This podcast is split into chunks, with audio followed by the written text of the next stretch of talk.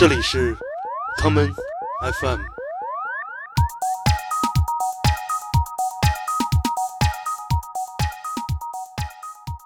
因为我喜欢那种下楼就有全家，半夜十二点还能叫到外卖的地方。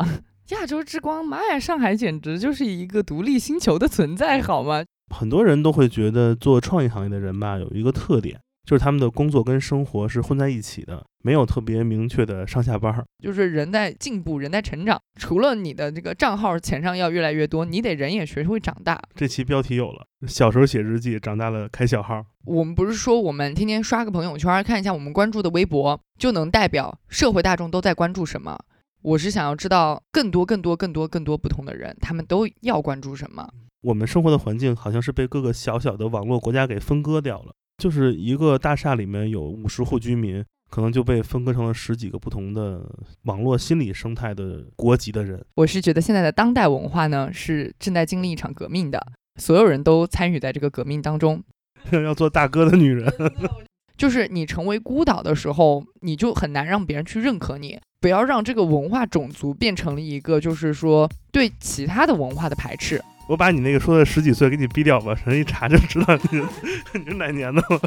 不是说每一个梦想最后都能达成，但不代表他们曾经没有过梦想。但他们已经经历过我与梦想和现实的挣扎之后，他能够给到你一个很对的点，是你如何去平衡梦想和现实。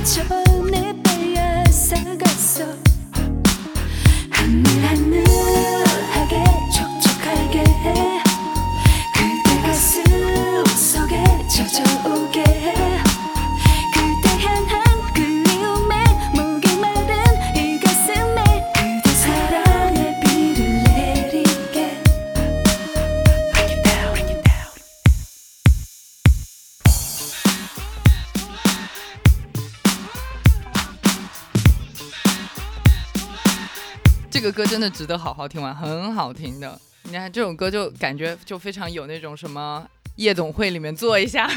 对大哥那种。对大哥喝奶。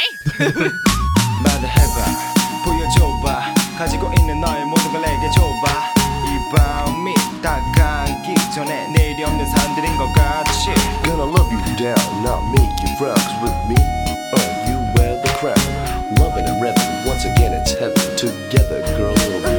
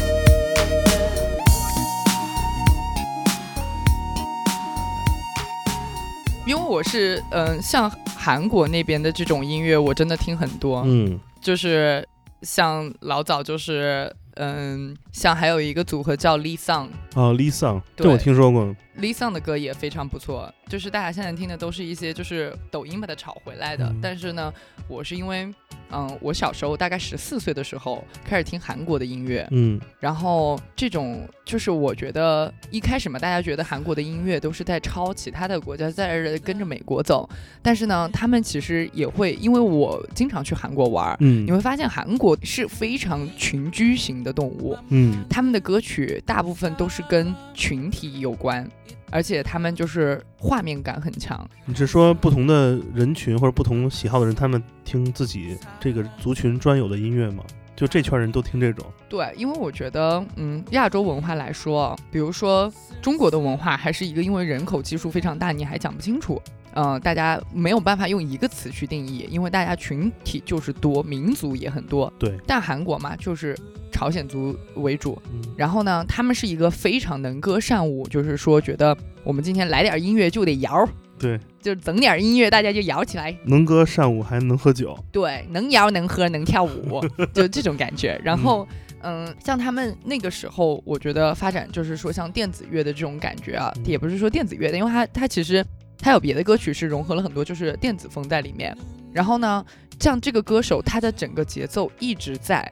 但是呢，它会一直融合更新的元素进来，比如说美国刚开始流行电子，他们也放电子，嗯它中间就是比如说有穿插一些就是那种 rap 之类的 feat，它也会加一些。然后呢，她的声音，这个女歌手很喜欢的，她的歌曲是她的声音非常抓耳朵，非常性感。特别准，抓耳朵。对，她就是你一听，你就会觉得就是老妹儿就穿着黑丝搁你面前摇摆。哎这特别配老舅，这是老嫂子。对，就而且我得罪这严正花歌迷了，回头。对，因为因为我后来嘛，我当时就是我很喜欢严正花，呃，还有就是还有一个叫做金贤镇，他是走电子舞曲风的。嗯然后呢，严正花是更有一种 disco 的感觉，嗯然后就是这种节奏嘛，就是一听你就是开可以在舞厅里面跳慢三步的。嗯然后他们像线下的像金贤镇嗯他们的。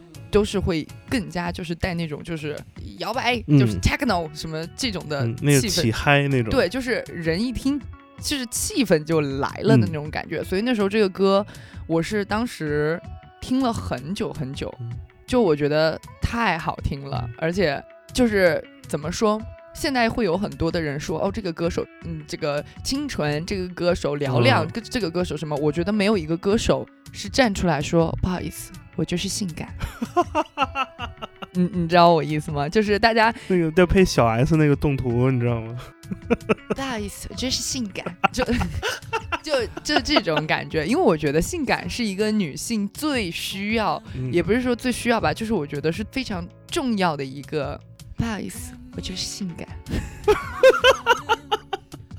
太牛逼了。是这种感觉。大家好，就我觉得得是那个，你没有发现吗？现在的歌手有一个很大的问题，就是什么元气组合，你什么火箭少女，然后又有人手怎么我走力量型的，嗯。什么谭维维走嗯这样子那样子的，我觉得咱们市场上很缺少一个，就是说我真的是来唱一首很性感的歌曲，是，对，因为都在讲女权嘛，女权又要独立又要嗯这样子的，我觉得真正应该女权是大家可以就是说非常开放的，嗯，让人知道女性最致命的诱惑在哪里，那就是性感。拿起你的武器。对，拿起你的武器，可爱在性感面前一文不值。因为我经常会看一些就是性感美眉的视频，那一组 那一组我看了无数，呃什么这一组什么可爱在性感面前一文不值，我看了无数组这个套路的。对，就是我觉得，嗯、女性的性感是一个日积月累在你嗯的一个骨子里面慢慢形成的一个雾气。是，当你坐下来和当你站在那里的时候，嗯它是从你身上慢慢升腾出来。嗯从比如说你点一支烟、喝一杯酒的时候，都是能从你就是手指尖上就是传达出去的，而不是说哎，今天我今天可爱这期节目啊，我前面打那十八禁了，我跟你说。性感主播深夜陪聊。大家好，欢迎来到我们今天的性感节目。抖音误国，呃 你也说你经常去韩国，嗯，你也去过很多不同的城市生活过，还有去停留过。嗯你最喜欢的是哪里呢？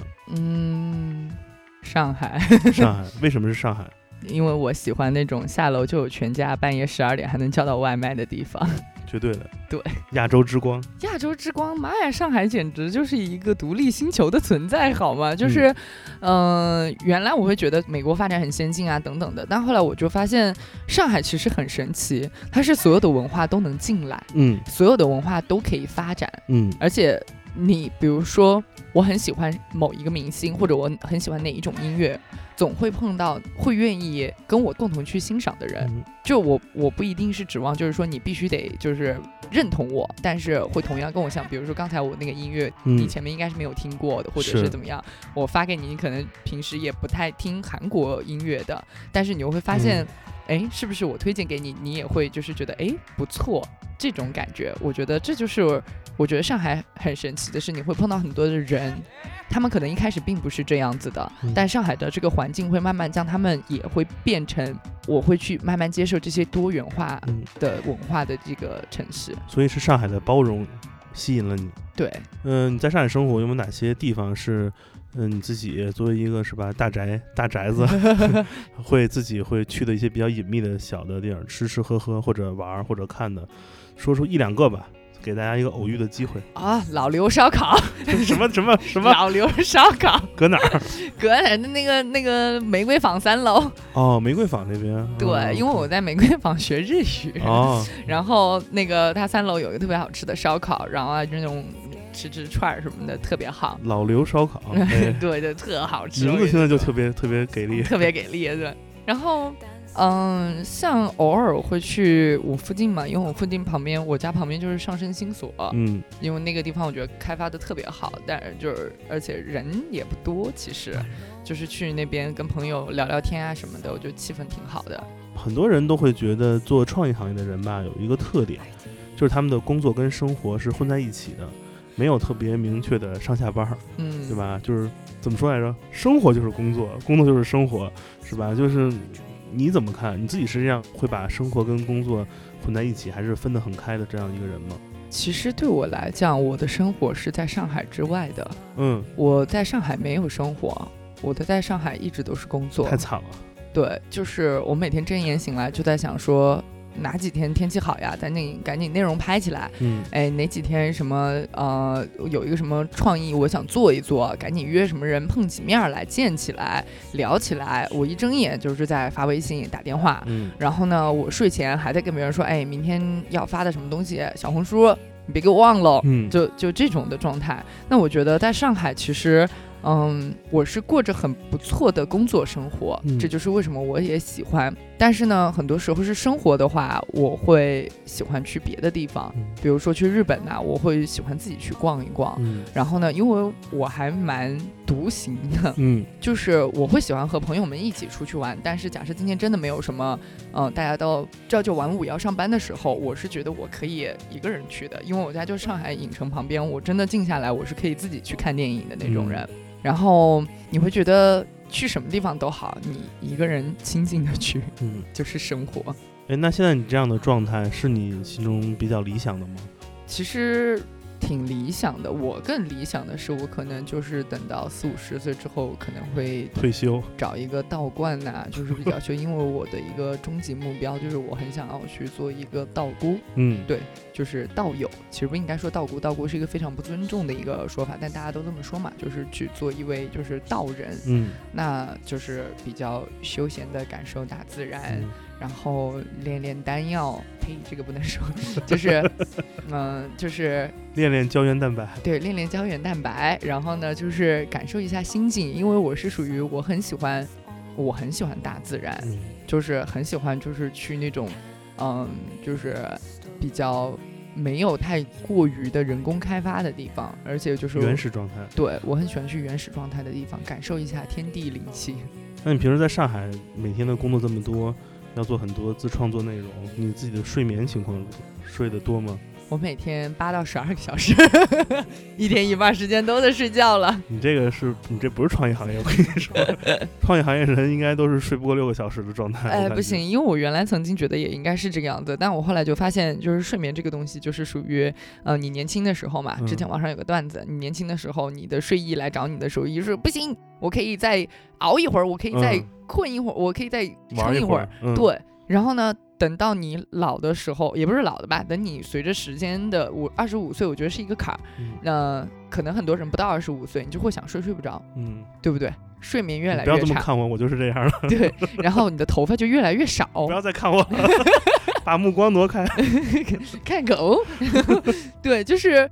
嗯，就是你会睡眠越来越少，但我觉得这个就是一个身体的危险信号。我呢嗯，本人是一个非常养生的人，平时在家里面就是熏香沐浴，呃，沏茶等等的，嗯。就是呃，宅也有宅的养生逻辑，是，就是你一定要按时睡觉，嗯然后呢，能早起的时候尽量去早起，嗯因为我一般我一般不出意外情况，我十一点半之前就会睡觉，哦，好早。对，然后呢，早上就是八九点钟你就该起了。完了，你老了，你知道吗？你老了不不不不不，我还年轻，才是这样子。因为我是这样的，我的很多灵感是来自于我梦里面的，嗯就是我对梦的那个记忆点很深。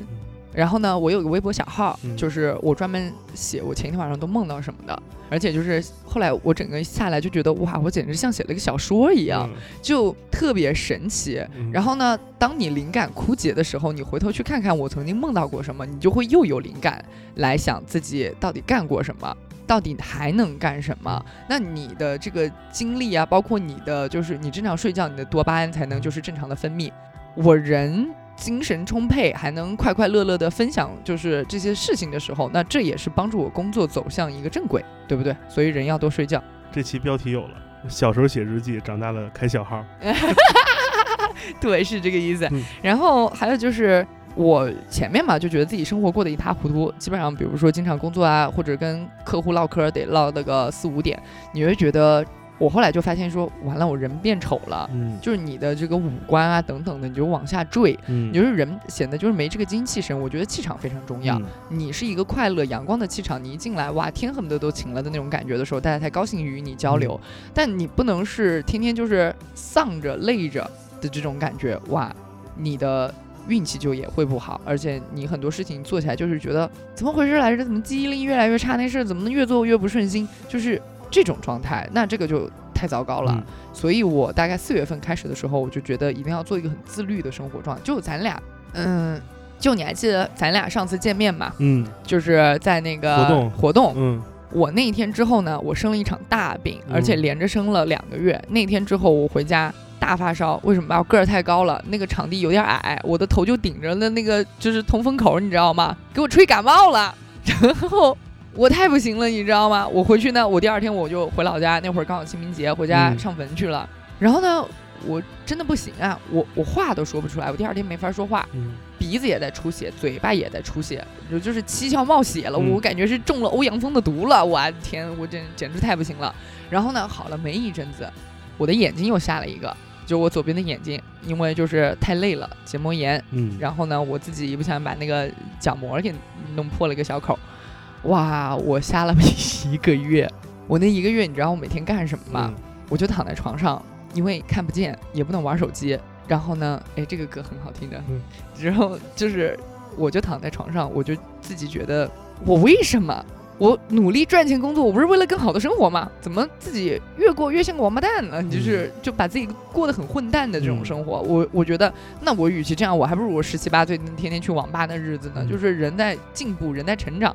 除了你的这个账号钱上要越来越多，你得人也学会长大。嗯我就觉得这样不可以。嗯然后呢，我就开始去健身。等我整个恢复了之后，我每天呢就是一定要留一到俩小时，我是去跑步的。嗯然后呢，你早上一早如果从跑步开始你的一天，你这一天就过得特别的长。然后你能规划你想干什么，几点干什么，你把时间规划一做好，日子就变长了，你的生活也比较井井有条。那我就觉得，哎，我长大了。把这个时间给拉长了。对对你不能，我原来天天一睡，早上一睁眼，我的妈两三点了，就就这太不行了。放一首你改变生活状态之后不能在夜里听的歌吧？好吧，我们来唱这一首追名林琴的啊哦，丸之内的施虐虐待狂，对，施虐狂，我们来听这首歌。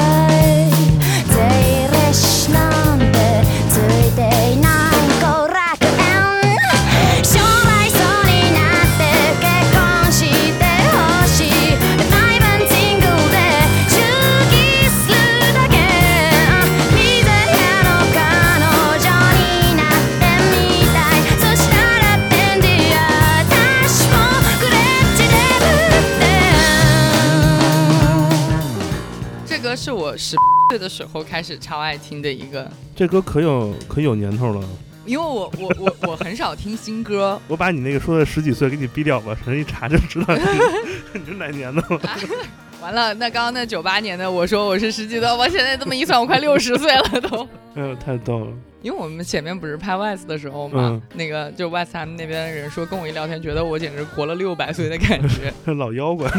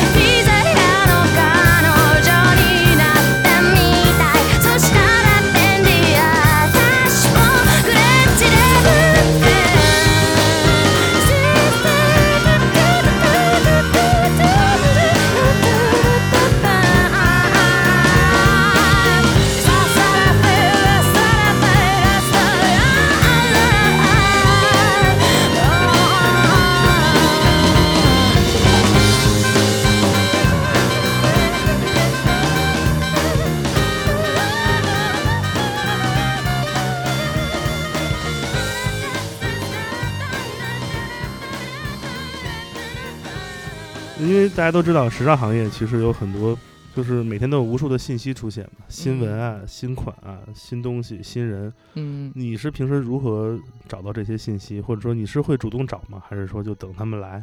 呃，原来我会主动去看一下，比如说嗯杂志，但我觉得现在其实。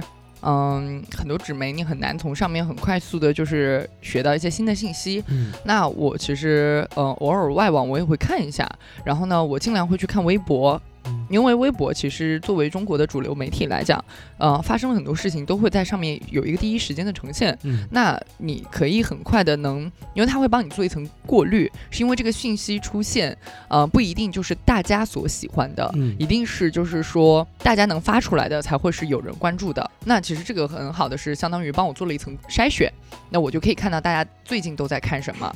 然后呢，因为没有特别多人看的东西，其实我也不大关心。就是这样子的话，呃，微博其实是我主要在看的。然后呢，很多就是说它有专门的群体吧，比如说像虎扑步行街，直男又上升了。直男又上升了。对，就是像虎扑步行街啊等等啊之类的，就是可能与我们行业没有关系的，嗯我也会多去看，嗯，因为我觉得，呃，是有一些相关效应的。嗯比如说大家喜欢看什么，或者是，嗯、这些人关注的点都在哪里，嗯而且。我们不是说我们天天刷个朋友圈，看一下我们关注的微博，就能代表社会大众都在关注什么。我是想要知道更多、更多、更多、更多不同的人，他们都要关注什么。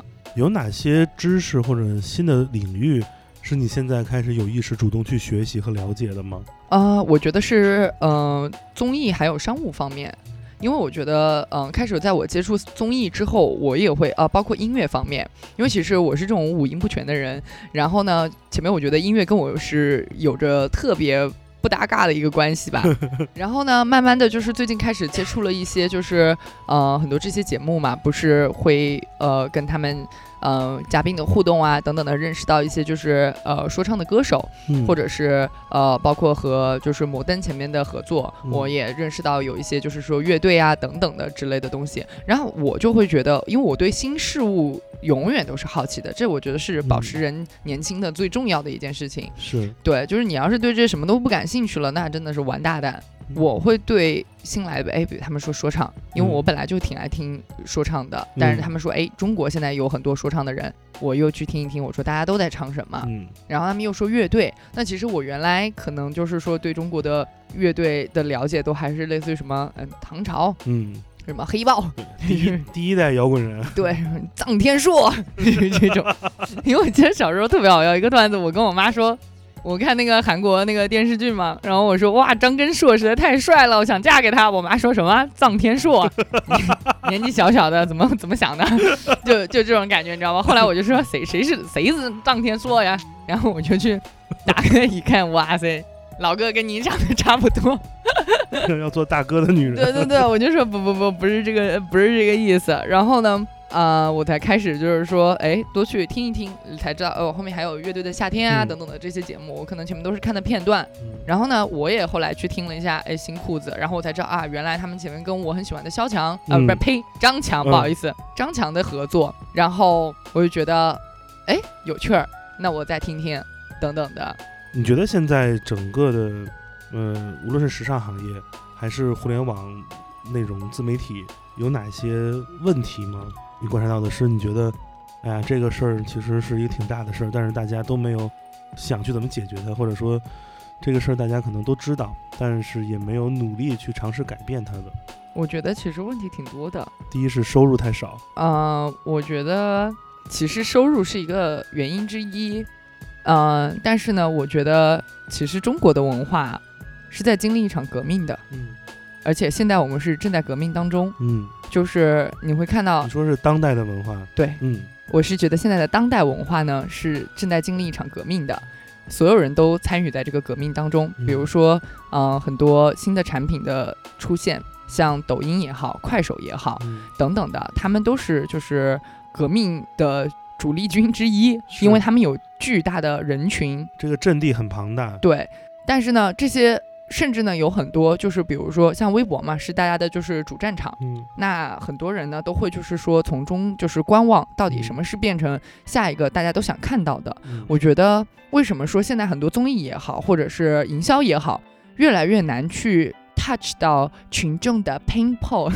对我学了一个公关话，就是触到大家的点嘛，就是因为大家的生活已经进入到一个无聊阶段了。嗯那我们怎么样是能让大家涌现一些，就是说更多的激情在其中？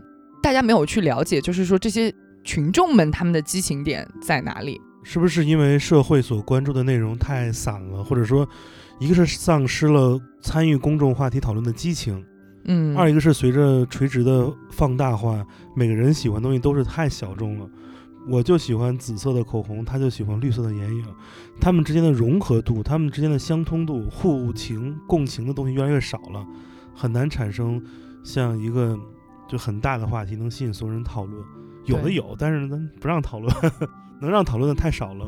我觉得是大家就是说想要的参与度还不是够那么高。嗯对，我觉得就是说，但凡嗯很多，哎，这个有点难讲，嗯。因为其实讲一个很简单的比方，最近火起来一首歌，本来我今天想说要放，但我觉得大家可能就都知道，就是、被那个、我制止了。对，被我制，被你制止了，就是野狼 disco、嗯。这个点。嗯。呃，你不觉得这个歌很神奇的是，嗯。一下子出来，它这个传唱时间度很长，你发现吗？对，因为中国很多，因为我们就不拿多的元呃元素来说了，咱们就聊聊音乐吧。嗯就是《野狼 disco》这一首歌啊，它为什么能一下子带来这么高的一个传唱度？我觉得不亚于当年庞龙的《两只蝴蝶》了。绝对不亚于。对，然后但我们再倒回十年前来看啊，因为今年二零二零了嘛，嗯是一个时间节点的感觉。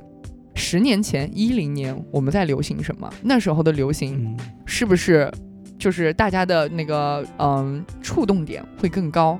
嗯那是因为那时候我觉得网络还没有那么发达，大家都是靠就是呃 radio 啊，或者是一些比较传统的就是媒体方式来接触到各种新的信息啊，嗯还有歌曲啊等等的。然后呢，它的传唱方式也有很多，比如说彩铃儿，嗯现在已经没有彩铃这个服务了吧？现在只有贾玲儿。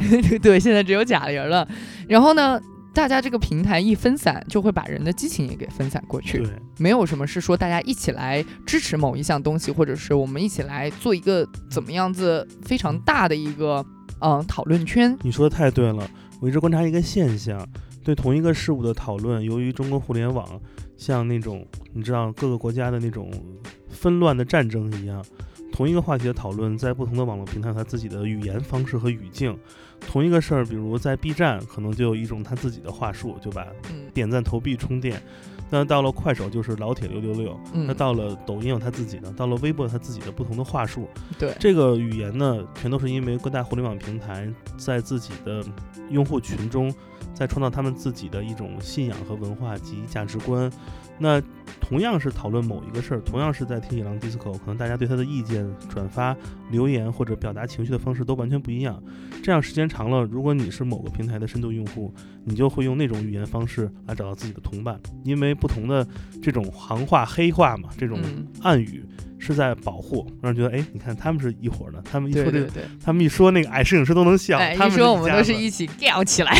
对，所以这种东西变得多了之后，你会发现，那我们我们生活的环境好像是被各个小小的网络国家给分割掉了，嗯，所以可能就是一个大厦里面有五十户居民，可能就被分割成了十几个不同的这样的网络心理生态的国籍的人，嗯，这样其实很难。所以我觉得我观察到很多这种做自创内容的人，他们也是非常捆绑他的平台的。对，当他一旦离开自己的，无论是直播平台或者视频平台，甚至是音频平台，嗯，甚至是文字平台，可能当你跟他离开之后，你离开那个语境，可能你在另外一个地方还做同样内容，但是你就活不下去了。所以我觉得文化的认同可能是最重要的一点。对的，我觉得大家其实已经，我觉得走了第一步，非常对的，就是让各种文化已经遍地开花了。嗯，就是原来你想啊，我们还知道什么叫是那时候谁知道什么叫亚文化呀？嗯亚文化这词儿简直就是这几年突然间蹦出来的，没人能了解，就是说这到底是一个什么。然后呢，你想我们那时候撑破天就还是什么非主流、对。杀马特，亚文化就是一个一个高级版本的非主流的说法。也也不是说高级版本吧，我觉得就是你我我原来嘛也很非主流，就是呃，它是其实是两种不一样的文化现象。嗯那其实这都是年轻人的一个就是创作，嗯我觉得这是一件特别好的事情。嗯那就是因为有这些的创作在，才会让不同的多元化在更加的就是发生。那现在的问题就是说，大家在发生的同时，是怎么样把它更好的去就是消化、嗯，传承下去？比如说这个文化真的特别好，我们这群人就是做地下的，我们怎么样把它就是持之以恒的，就是做下去？就是大家要有一个相互的一个 support。嗯那又说回我最早说的说，任何行业也好，文化也好，不要去做这个圈儿，嗯，因为你但凡有了这个圈儿，你会让就是自己变成一个排外体。孤岛。对，就是你成为孤岛的时候，你就很难让别人去认可你。如果没有其他的人，我因为对我来讲啊，我是属于很多文化我不懂，嗯，但我 respect，我就觉得如果我也可以欣赏，我也可以去听一听，或者是我也可以去就是尝试一下。嗯。但是呢，就是不要让这个文化种族变成了一个就是说对其他的文化的排斥，嗯。让大家就是共同和谐发展。嗯。就是这是一个可持续发展目标。那接下来的时候，那再有新的文化的诞生，嗯。大家处于一个欢迎的体系，那嗯。小众文化也可以变成大众，就会有更多更多的人就是听到你们的声音，是就是这种感觉。那嗯、呃其实呢，作为就是媒体行业来讲，或者网络行业来讲，适合的呢是可以去适当的引导一些，比如说我们这个今天有一个什么样子的讨论，大家来聊聊看。如果有过激的、不好的，或者是怎么样子的，不要让它放大。没错，如果有更多人的来支持，我要把这个事情扩散。嗯就是让大家看看这个东西是 OK 的，因为像 B 站嘛，我很早之前也玩，而且我还是答那一百道题进的。我也是，对，就是因为我本身是特别喜欢二次元文化的，虽然我现在就是工作啊什么等等的跟二次元就是关系真的也不大，但是我嗯还是会去默默喜欢。嗯但假设哪一天突然蹦出来有人就是骂我说好啊，你这个时尚狗，你不配搞我们二次元，那我可能就心想。这是瞎了我了，我可能看也不想看了，就是会是这种状态。我只是说啊，就是以后嗯假设如果大家变成圈层圈的文化，比如说对，比如说像饭圈文化嗯和这个圈文化，但凡这个事情沾上了圈，我觉得它听起来都不是像什么好事情。没错，就是这样子的状态。那其实我记得最早的时候嘛，我那时候就是玩贴吧，在魔兽世界吧，嗯然后第一次进李一吧发帖，我就被骂了，你知道吗？被重拳出击，然后让我就是窝狗滚蛋。然后我当时就心想说，怎么回事儿？山口山万岁，对 对对。就让我就觉得，就是说，完了，这贴吧大家还玩不玩？所以其实这也是我觉得贴吧现阶段有点走向没落的一个状态。它还是有它的群体，但是就是你想啊，啊，那时候贴吧是不是称霸整个网络？对，就是什么贾君鹏，你妈喊你回家吃饭啊，什么什么什么之类的，这是这是多少段子全部都第八出征，对第八寸草不生，不对对对对对，就是都是这种状态。那大家不要就是走那种就是相互孤立型，嗯一定要就是说手拉着手共创和谐社会。只有背背景音乐是那种弦乐，噔噔噔噔。Cause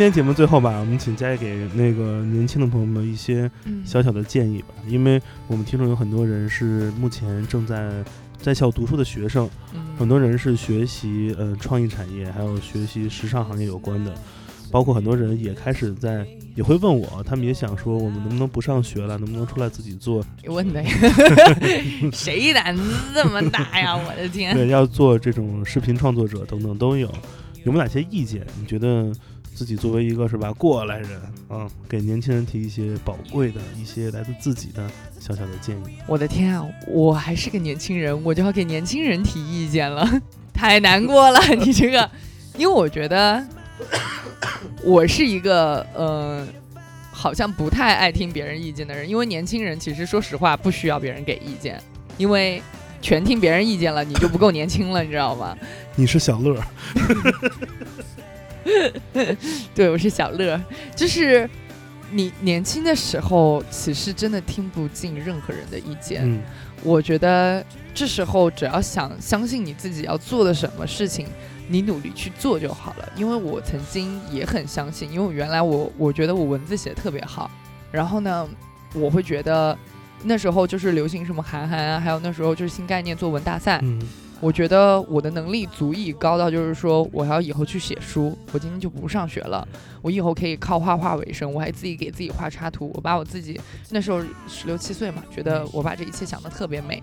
但后来呢，我爸逼着我去高考，一定要高考，结果考了一个跟我完全不相关的专业，我考了个模特专业，然后我当时就在怀疑，我说我是不是跟我设想的生活轨迹有偏差？嗯但有一句话，有一首周杰伦的歌，哎，唱的很好，叫做《听妈妈的话》嗯。因为你妈当年，你干嘛？您的母亲当年并不是一个没有梦想的人。嗯你想想，我们现在，我我的父亲，我的母亲，他们，我现在觉得我父亲做的事情，如果觉得他平庸，我我没有这么觉得，我觉得我爸特别伟大，就是因为他现在是在做就是铁路建设嘛。嗯那我原来的时候会觉得，这他干的什么工作？怎么没让我变成富二代？嗯就是你会有这样子的责问。